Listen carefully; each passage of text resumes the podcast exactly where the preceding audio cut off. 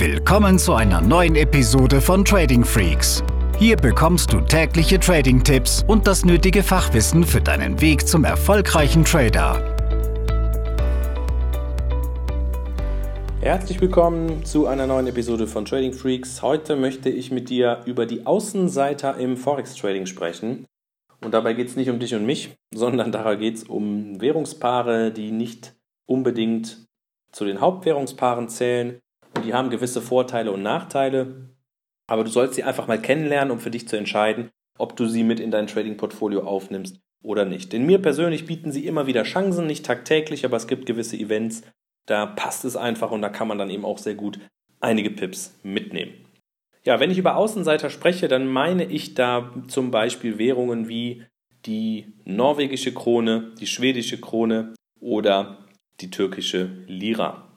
Das sind eben ja, Währungen, die nicht mehr zu den G8 gehören, die auch nicht mehr so liquide sind, aber die eben auch gute Trading-Chancen bieten, wenn man die richtigen ähm, Events abwartet. Und bei der türkischen Lira hatte ich im Jahr 2016 sehr, sehr gute Gewinn-Trades, weil es dort zu dem Putsch in der Türkei kam, das Thema Erdogan kam auf und ähm, über viele Wochen und Monate hat der Markt sich eben jedes Mal wie Bolle gefreut, wenn Erdogan irgendwas vor den Kameras gesagt hat, was gegen die Demokratie ging.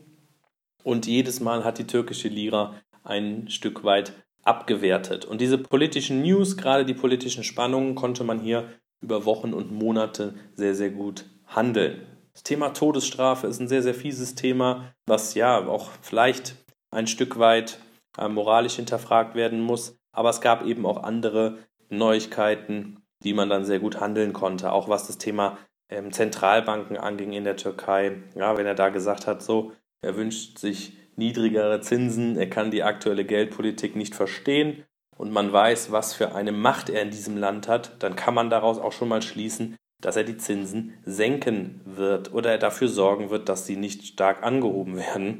Und auch solche Aussagen hat der Markt immer sehr, sehr gut aufgenommen und die türkische Lira abgewertet. Und damit konnte man im Euro türkische Lira oder im US-Dollar türkische Lira entsprechend gute Long Trades machen. Also hier ruhig mal aufpassen, wenn du ein Newsfeed hast, ist es eine sehr gute Möglichkeit.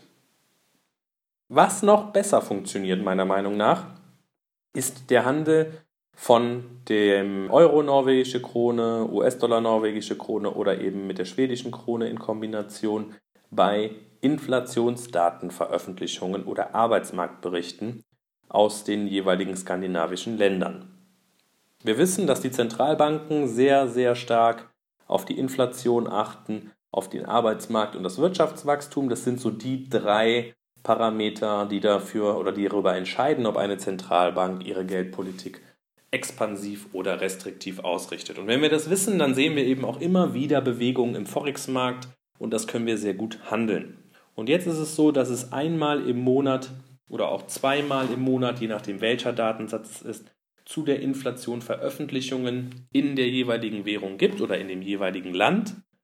Und wenn es soweit ist, das kannst du ja jeden Tag prüfen, welche Events veröffentlicht werden, indem du dir einen Wirtschaftskalender aussuchst, der die Skandinavier mit abbildet, dann wirst du sehen, um wie viel Uhr die veröffentlicht werden. Und dann mach einfach mal folgendes, ohne zu traden, schau dir einfach mal an, was passiert, wenn die Inflationsdaten zum Beispiel aus Norwegen veröffentlicht werden. Du machst dir den Euro-norwegische Kronenchart auf, du gehst in den 15 oder in den Stunden, 15 Minuten Chart oder Stundenchart und du guckst mal, was passiert, wenn es eine Abweichung zur Prognose gibt. Also Beispiel, es wird erwartet, dass die Inflation im letzten Monat um 0,3% gestiegen ist und es kommt nur ein Wert von 0,1 heraus dann ist das schlechter als angenommen und damit wird die norwegische Krone mit hoher Wahrscheinlichkeit abgewertet. Und da ist es so, dass wir aufgrund dieser geringeren Liquidität und ja, der zunehmenden Algo-Trader hier in wenigen Sekunden einen enormen Ausbruch in die eine oder andere Richtung sehen. Und dieses Event kann man gut handeln. Entweder als Scalper oder als Daytrader, indem man sich dann ab einem gewissen Rücklauf positioniert, wenn man der Meinung ist, dieses frische Sentiment hält noch an. Es lohnt sich also definitiv, einfach mal zu stöbern im Kalender zu den Skandinaviern Wann kommen die Inflationsdaten oder andere relevante Wirtschaftsdaten zum Arbeitsmarkt oder dem BIP? Und dann sieht man eben ab diesem Zeitpunkt eine gute Volatilität. Und das ist ja das, was wir im Daytrading haben wollen. Schau es dir mal an. Wenn du es üben möchtest, bitte, bitte, bitte immer erst auf einem Demokonto über mehrere Male. Chancen gibt es immer wieder, jeden Tag, jede Woche. Aber hier geht es einfach darum, sich sauber vorzubereiten und neue Ideen zu entwickeln. Damit hast du mal ein neues Konzept kennengelernt und in dem Sinne sage ich bis bald. Diese Episode ist zu Ende. Abonniere diesen Kanal für noch mehr Trading-Tipps und schau vorbei auf tradingfreaks.com.